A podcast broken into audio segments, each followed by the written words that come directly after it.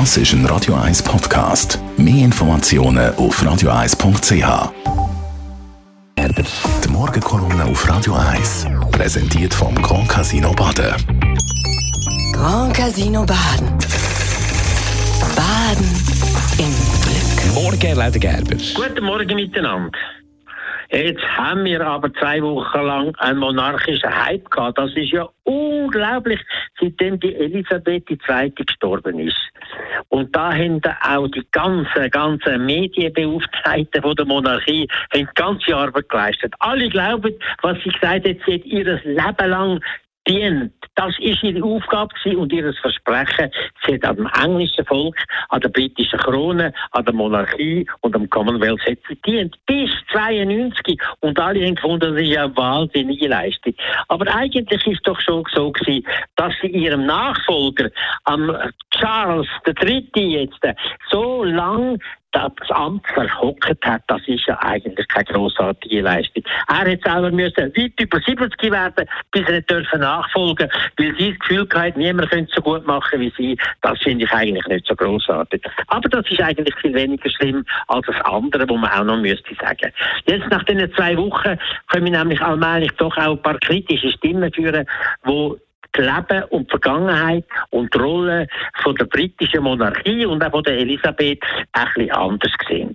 Es sind vor allem Vertreter natürlich aus Afrika und aus ehemaligen Kolonien, die da ganz andere Erinnerungen haben an die Monarchie und an das, was die Engländer bei ihnen gemacht haben. Da sind nämlich Sachen passiert, insbesondere in Kenia, in Ägypten, in Malaysia, mit von, von Pogrom, von, von ganz schlimmen Foltereien, von, von, äh, von Konzentrationslagern und so weiter, wo man jetzt nicht mehr wollen wissen. Und das ist noch in die Amtszeit, Anfangs Amtszeit von der Elisabeth II. reingefallen.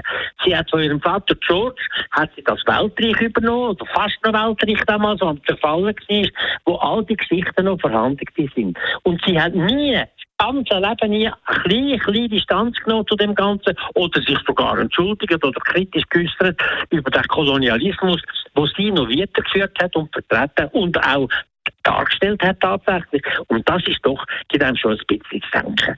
Es kommt aber auch noch dazu, dass das englische Weltreich ja auf diesen Kolonien aufgebaut war und von diesen Kolonien reich war und dort auch sehr viel weggenommen hat. Auch da keinerlei Distanz. Und was auch viel zu denken geht, dass aus dem englischen Weltreich aus auch die ganze Sklaverei entstanden ist. Nicht alleine von denen, aber die Sklaverei, die so ein schlimmer Fleck in der Menschheitsgeschichte, auch da keinerlei kritische Bemerkung dazu oder Distanzierung. Natürlich sagen die Engländer jetzt, das war ja irgendwo 1834 gewesen, von England her, wo man die Sklaverei abgeschafft hat. Das stimmt, aber das ist nicht Treue, das ist nicht Monarchie gewesen nicht das Englische Reich, sondern das ist eine Frauenbewegung gewesen, die das ausgelöst hat. Und England hat sehr, sehr viele Entschädigungen gezahlt. Das Dumme ist nur, dass die Entschädigung an Sklavenbesitzer gegangen ist und nicht an die Betroffenen. Und so weiter. Und über die englische Geschichte lässt sich noch so, so viel sagen. Also, die drei Minuten würde ich mir sowieso nicht lange. Es gibt auch andere Sachen nachher die Engländer sind bessere Kolonialisten ist zwar etwas Schlimmes, als zum Beispiel Belgier oder die Franzosen sind weniger Gräuel gemacht, aber auch das ist nicht zu verzeihen. Ich hoffe, jetzt mit den jungen Royals, wenn sie noch dranbleiben, die haben Abbitte geleistet, tatsächlich kommen sie ein bisschen besser, ein bisschen kritischer und ein bisschen ausgeglichener. Die Morgenkolumne auf Radio 1.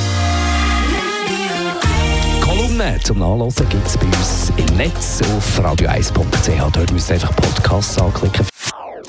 Das ist ein Radio 1 Podcast. Mehr Informationen auf radio1.ch.